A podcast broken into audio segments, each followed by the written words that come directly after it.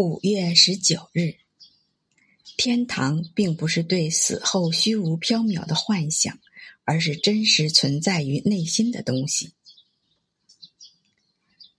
上帝倡导的唯一的救赎之道，便是随时随地从罪恶和恶果中救赎自己。这个过程需要人们彻底摆脱罪恶，如此才能在心间构建自己的天堂。让人的内在灵魂拥有完备的知识、完美的幸福和平静。只有经过重生洗礼的人，才能见到天堂。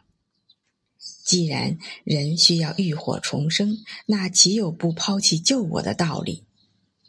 一个人如果只是采纳了一些特定的理论或戒律，自然保留旧有的性情、观念、虚荣和自私，却公然宣称自己已经重建了一个新我，那这个新我的形象将比旧我更加糟糕。